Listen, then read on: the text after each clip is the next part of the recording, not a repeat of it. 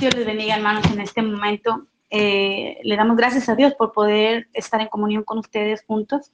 Hoy estoy con mi hijo Yosimar y con mi familia reunidos para, para buscar su rostro y para saber lo que Dios tiene planeado para nuestras vidas. ¿Sabes algo bien importante? Y a lo mejor tú has escuchado mucho acerca de la oración.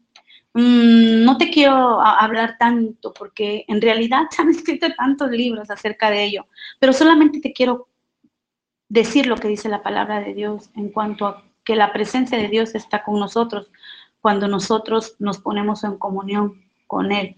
Quiero hablarte acerca de cómo Dios bendice las reuniones familiares a través de la oración. Por eso, en este momento te pido que cierres tus ojos, inclines tu rostro y vamos a orar. Vamos a pedirle al Señor que bendiga este momento. Bendito Dios y Padre Celestial en este momento que estamos aquí ante tu santa y bendita presencia. Te queremos pedir que bendigas la vida de mis hermanos que están en su casa, que están huyendo, Señor, esta grabación, Padre, que por este medio hoy, Señor, vamos a escudriñar tu palabra, Señor, y a ver, Padre mío, lo que tú dices que harás cuando nosotros oramos, Padre. Te pido que la presencia de tu Santo y Divino Espíritu esté alumbrando nuestra mente, nuestro corazón y que solamente digamos, Padre, lo que dice tu palabra. Señor, te doy gracias en el nombre de Cristo Jesús. Sabes, hermano, es muy importante que nosotros en este tiempo que estamos viviendo estemos en oración. Muchas veces, ciertamente, la oración es personal y es buena, es muy buena cuando tú te pones en comunión con Dios. Pero también es muy importante que tú hagas una reunión familiar. ¿Qué quiere decir? Que puedas ser, a lo mejor no tienes hijos, pero puedes jalar a tu esposo y poner en oración con tu esposo. Tal vez, tal vez puedas agarrar a tu nieta, a tus hijos, a tus hijas, no sé. Tú puedes agarrar a alguien con el cual tú puedas orar, ¿sí? Con el cual tú puedas estar delante de la presencia de Dios. Eh, orar es rogar a Dios, es rogarle y decirle al Señor que nosotros necesitamos que Él esté con nosotros. Y ciertamente, hermana, te voy a decir que esto es una promesa, que Dios lo dice en su palabra en Mateo 18, 19. Vamos a leerlo, que dice la palabra de Dios, capítulo 18, versículo 19. 18, 19. En el nombre del Padre, del Hijo y del Espíritu Santo, otra vez os digo que si dos de vosotros se pusieren de acuerdo en la tierra acerca de cualquier cosa que pidieren, le será hecho por mi Padre que está en los cielos. Amén. Qué hermoso, ¿verdad? Que Dios está diciendo que Él bendecirá si nos ponemos de acuerdo dos o tres. Dios le encanta que nosotros nos pongamos de acuerdo entre nosotros como hermanos porque también nos ponemos de acuerdo dentro de la voluntad de Dios. Amén. Dice su palabra en el versículo 19, pero también en el 20, dice, ¿qué dice en el 20? Porque donde están dos o tres congregados en mi nombre, ahí estoy yo en medio de ellos. ¿Qué quiere decir? Que Cristo está prometiendo que su presencia estará con nosotros, en medio de nosotros, y esto es algo glorioso, hermano, por lo cual nos debemos de motivar a buscar de Él. ¿Por qué? Porque es Él, es el que va a estar ahí viéndonos, cómo nosotros nos ponemos de acuerdo en algo para pedirle al Señor. ¿Sabes? La palabra de Dios decía en el versículo 19, dice que cualquier cosa que nosotros le pidamos al Señor, Él lo hará. Sí, ciertamente cualquier cosa que pidamos en su nombre, en su nombre, dentro de su voluntad, Dios lo hará. Es hermoso poder hablar con Dios y decirle todas las cosas que nosotros estamos viviendo ahora en este tiempo. Nosotros tenemos mucha necesidad por la cual nosotros orar. Nosotros vemos toda la adversidad que se está viviendo a, nuestro alrededor y sabemos que Dios está prometiendo que si dos nos pusiéramos de acuerdo o tres nos pusiéramos de acuerdo en algo, Él lo hará. ¿Sabes? Es muy importante que nosotros no descuidemos la oración. A lo mejor en un punto de nuestra vida podamos decir esto va a pasar, y descuidemos la oración. Pero no, hermano, tenemos que cuidarla, porque el descuido de la oración trae consecuencias tremendas. Vamos a ver lo que dice Jeremías 10, 25. Jeremías capítulo 10, versículo 25. Amén. Derrama tu enojo sobre los pueblos que no te conocen y sobre las naciones que no invocan tu nombre, porque se comieron a Jacob lo devoraron, lo, le han consumido y han asolado su morada. ¿Qué quiere decir? Dios se enoja con aquellos que no invocan su nombre, aquellos que no lo reconocen, aquellos que en un momento dado se han olvidado de Él y han ido tras su propia voluntad, porque ahí es que asolan, que derriban. O sea, esto está diciendo que a Dios no le gusta que nosotros no invoquemos su nombre, que no descuidemos nuestra comunión con Él. Fíjate, la Biblia nos da claros ejemplos acerca de que Abraham ¿verdad? Él tuvo comunión con Dios y lo podemos ver que él en todo momento le pidió dirección a Dios. Génesis 12, del versículo 5 al versículo 8. Amén. ¿Qué dice? Tomó pues Abraham a Sarai su mujer y a Lot, hijo de su hermano, y todos sus bienes que había ganado y las personas que había adquirido en Arán, y salieron para ir a tierra de Canaán y a tierra de Canaán llegaron. Y, pasó Abraham, Abraham por aquella tierra hasta el lugar de Siquem, hasta el encino de Moré, y el, y el cananeo estaba entonces en la tierra. Y apareció Jehová a Abraham y le dijo, a tu descendencia daré esta tierra. Y edificó allí un y edificó ahí un altar a Jehová, quien le había aparecido. ¿Ocho? Sí. Luego se pasó de ahí a un monte al oriente de Betel y plantó su tienda, teniendo a Betel al occidente y ahí al oriente. Y edificó allí altar a Jehová e invocó el nombre de Jehová. Cuando Dios llama a Abraham, ¿verdad? Le dijo que se fuera con, con su tierra, con su parentela, y lo llevó, ¿verdad? Donde, eh, al lugar donde Dios le quería mostrar su voluntad. Y dice que pasó allí Abraham con su descendencia por esa tierra, pero algo hizo Abraham con esa familia. Dice que él allí, que hizo un altar a Jehová, porque Jehová se le había aparecido. Yo creo que nosotros también tenemos que edificar un altar a Jehová, porque Jehová nos ha llamado y nos ha hablado muchas veces. Entonces nosotros también tenemos que hacer como Abraham hizo. No solamente edificó un altar a Jehová, versículo 18, sino que invocó el nombre de Jehová. Nosotros también tenemos que hacerlo porque ejemplo nos da la palabra de Dios que ellos también lo hicieron. Pero hay otro hombre en el cual también él decidió, ¿verdad? Él decidió buscar a Jehová, servir a Jehová junto con él y su familia, como lo fue Josué. Josué 24:15 dice. Amén. Y si mal os parece servir a Jehová, escogeos hoy a quien sirváis, si a los dioses a quienes sirvieron vuestros padres cuando estuvieron al otro lado del río, o a los dioses de los amorreos en cuya tierra habitáis, pero yo y mi casa serviremos a Jehová. Sí, serviremos a Jehová, pero pues servir a Jehová es conocer a Jehová es conocer su voluntad, saber lo que Él quiere, hacer lo que Él quiere. Y solamente lo podremos nosotros entender cuando nosotros tenemos comunión con Dios.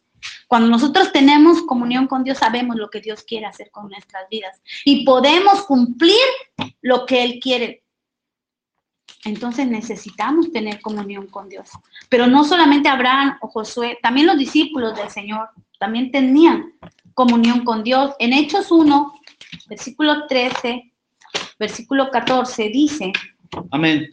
Y entrados subieron al aposento alto, donde moraban Pedro y Jacobo y Juan y Andrés, Felipe, Tomás, Bartolomé, Mateo, Jacobo, hijo de Alfeo, Simón el celote y Judas, hermano de Jacob.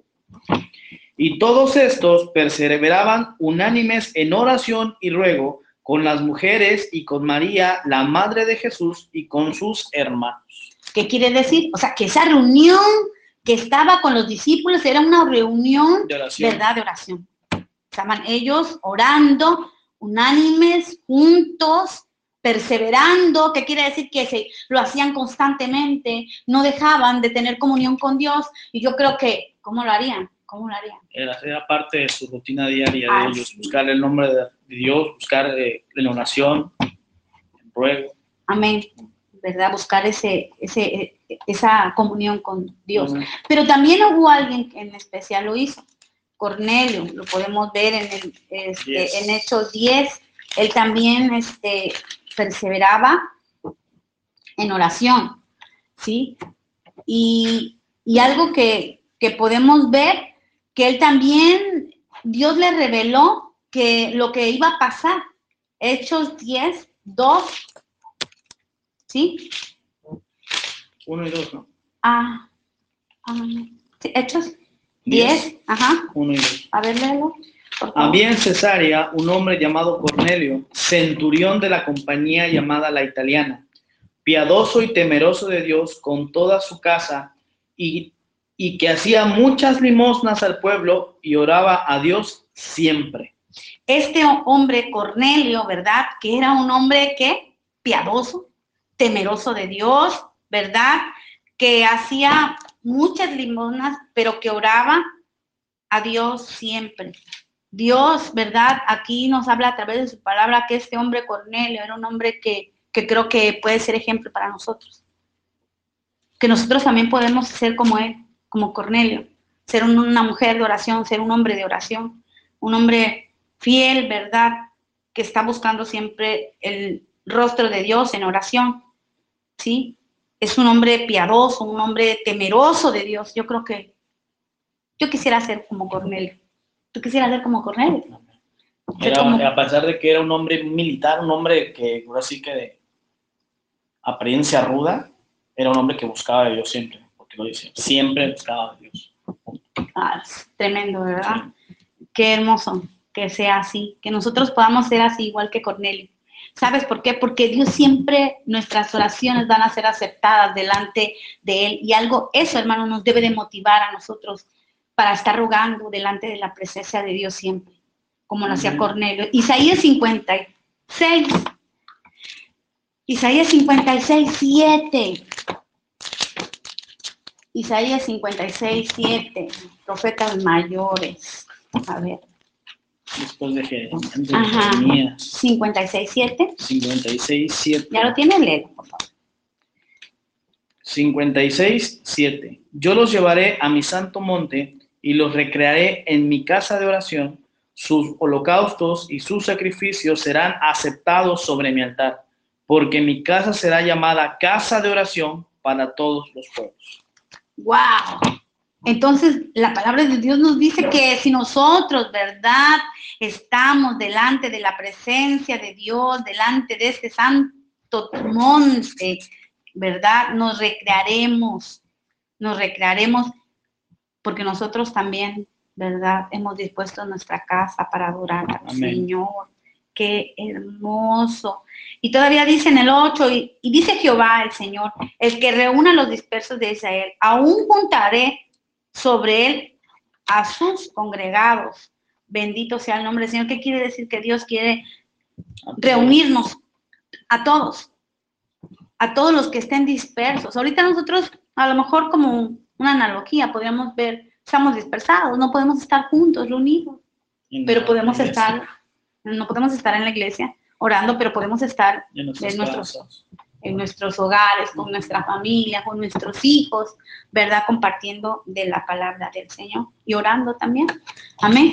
Entonces, yo te quiero decir que Dios quiere bendecirnos. Dios ha prometido oír nuestra oración. Por eso, eso nos debe de ayudar a nosotros a, a- a motivarnos a orar en familia. ¿Qué dice? Lo hemos oído mucho. Segunda de Crónicas 7:14, Amén. 16. Ya vamos a terminar. Segunda de Crónicas 7, Ajá. del 14 al 16. Amén. Si se humillare mi pueblo, sobre el cual mi nombre es invocado, y oraren y buscaren mi rostro, y se convirtieren de sus malos caminos, entonces yo iré desde los cielos y perdonaré sus pecados y sanaré su tierra. Ahora estarán abiertos mis ojos y atentos mis oídos a la oración de este lugar, porque ahora he elegido y santificado esta casa para que esté en ella mi nombre para siempre, y mis ojos y mi corazón estarán ahí para siempre. ¡Wow! Tremendo, ¿verdad? Poderosa la palabra de Dios que nos está diciendo. Si nosotros buscáramos el rostro de Dios y oráramos y nos arrepintiéramos, ¿verdad? El Señor nos va a perdonar, va a sanar nuestra tierra, pero Él va a oír nuestra oración y dice que sus ojos van a estar puestos en nosotros y su corazón. O sea, wow, hermano, tú sabes lo que está pasando cuando nosotros estamos orando, dice la palabra de Dios, que los ojos del Señor van a estar puestos sobre nosotros. Y sus oídos Y sus a oídos. cada palabra que salga de nuestra boca. y que su corazón va a estar dispuesto a escucharnos. Hermano, hermana, te pido que puedas experimentar el placer, lo hermoso que es tener comunión con Dios y que todo lo que Dios está prometiendo si nosotros nos reunimos a orar y tal vez son cosas esenciales que ya has escuchado, pero sabes, hermano, nosotros como iglesia somos didácticos. ¿Qué quiere decir? Que tenemos que estar continuamente repitiendo nuestra enseñanza para no, para no olvidarnos. Escucharla es buena para nuestra vida porque la reflexionamos y mucho más cuando hay cosas que ya nosotros aprendimos, que ya nosotros tenemos este, ya conciencia. Entonces, debemos de saber que nuestra oración va a ser aceptada por Dios y que Dios promete oír nuestra oración. Cuando nosotros nos arrepentimos, cuando nosotros confesamos, estarán abiertos sus ojos para nosotros, sus oídos atentos, su corazón dispuesto a escucharnos. Sabes, Dios quiere bendecirnos, quiere bendecirnos con su presencia gloriosa, hermosa sobre nuestras vidas, como también lo pudo experimentar, ¿verdad? Abraham en Éxodo 24, 24, 18, y dice, 24, 18, Moisés. y entró Moisés, perdón, en medio, de la nube y subió al monte y estuvo Moisés en el monte 40 días y 40 noches. wow, dice que él, ¿verdad? Moisés estuvo en la presencia del Señor y nosotros lo podemos ver porque dice que en medio bajaba como una nube, ¿sí? En ese monte. Y él estuvo 40 días y 40 noches. Hoy nosotros estamos tal vez, ¿verdad? Atravesando una cuarentena, que tenemos que estar en casa. A 10 días apenas. y apenas llevamos muy poquitos días y ciertamente ya nos extrañamos y nos decimos unos otros, te extraño, te amo, pero cuánto más también nos extraña nuestro Padre Celestial. Y la única forma que nosotros podemos estar con Él es a través de la oración. Por eso es tan importante, hermano, que tú te reúnas con tu familia y y ruegues a este Dios todopoderoso que nos escuche. Sí. Y que no debemos de descuidar nuestra oración con Él por todo lo que está pasando. Nosotros debemos estar conscientes que Él ha decidido estar con nosotros. En cuanto nosotros nos ponemos de acuerdo, dos o tres, Él nos ha prometido que su presencia estará con nosotros y nosotros podemos disfrutar de esa presencia. Solamente quiero dejarte con este pensar. Yo no sé si tú estás orando y, ¿verdad? Porque he estado siendo muy recalcable en esto a través de lo que he estado hablando a través de las predicaciones, porque, hermanos, la lucha del cristiano más terrible es cuando el cristiano se pone a orar con Dios. Hay un enemigo que no quiere dejarnos que nosotros tengamos comunión con nuestro Padre Celestial. Y es por eso es que es tan importante que tú y yo no perdamos ese horizonte de poder estar en comunión con nuestro Dios. Yo te invito para que tú lo hagas. A lo mejor lo estás haciendo, pero ahora quiero que lo hagas pensando en esto, ¿sí? Pensando en que en la reunión que tú vas a hacer, en ese momento que tú te vas a tomar para orar con tu familia y leer una porción. Quiero que tú no olvides que Dios está presente ahí, que Dios está escuchando, que es tan importante que no lo puedes descuidar. Y que si ciertamente Abraham, Josué, los discípulos, Cornelio disfrutaron de esa presencia y decidieron vivir en esa presencia, nosotros también tenemos que hacerlo. Pues Dios ha prometido estar, estar en medio de su pueblo, bendecirnos, hermano, y disfrutar de esa presencia que disfrutó. Yo te pido que, que inclines tu rostro, cierres tus ojos y vamos a orar. Bendito Dios y Padre Celestial en este momento, Señor. Tal vez es muy breve lo que hemos hablado el día de hoy, pero quiero pedirte que que podamos experimentar, que mis hermanos puedan experimentar, Señor, esa presencia tuya. Sé que tú hablas a nuestras vidas y que tú estás oyendo, Señor, y que has puesto tus ojos en nuestra vida. Tú sabes nuestro levantar, tú sabes nuestro acostar, tú sabes nuestro andar. Para ti no son desconocidas todas estas cosas. Pero yo te pido, Padre, que, que nos ayudes en que cada momento de nuestra vida nos tengamos un tiempo para reunirnos en familia para orar. Señor, yo te doy gracias por la vida de mis hermanos. Padre, te pido que los guardes, que los bendigas, que los ayudes, Señor. Y que la presencia de tu Santo y Divino Espíritu siga estando con nosotros. Amén. Hermanos, le doy gracias a Dios porque nos permite reunirnos de alguna manera a través de este mensaje que estamos ahorita compartiendo. Este, compartiendo. Te pido que ores por, por, las familias que están pasando dificultades en la salud. Te pido que ores por los ancianos, por los niños hermano, te pido que ores por las enfermeras, por los doctores que están en alto riesgo. Sigamos orando y, poniendo delante de la presencia de Dios. Creo, hermano, firmemente que tenemos muchas necesidades por las cuales tenemos que orar. Pero si oramos, hermano, creyendo esto que hemos hablado el día de hoy, que Dios está en medio de nosotros y que Dios quiere que nosotros disfrutemos de su presencia, porque Él también disfruta de que nosotros estemos orando y tengamos comunión con Él. Vas a ver que la oración va a ser más más, más hermosa, más eficaz para tu vida. Hermano, Dios te bendiga, hermana, Dios te guarde. Seguimos en oración. Dios me los bendiga. En el nombre de Jesús. Amén.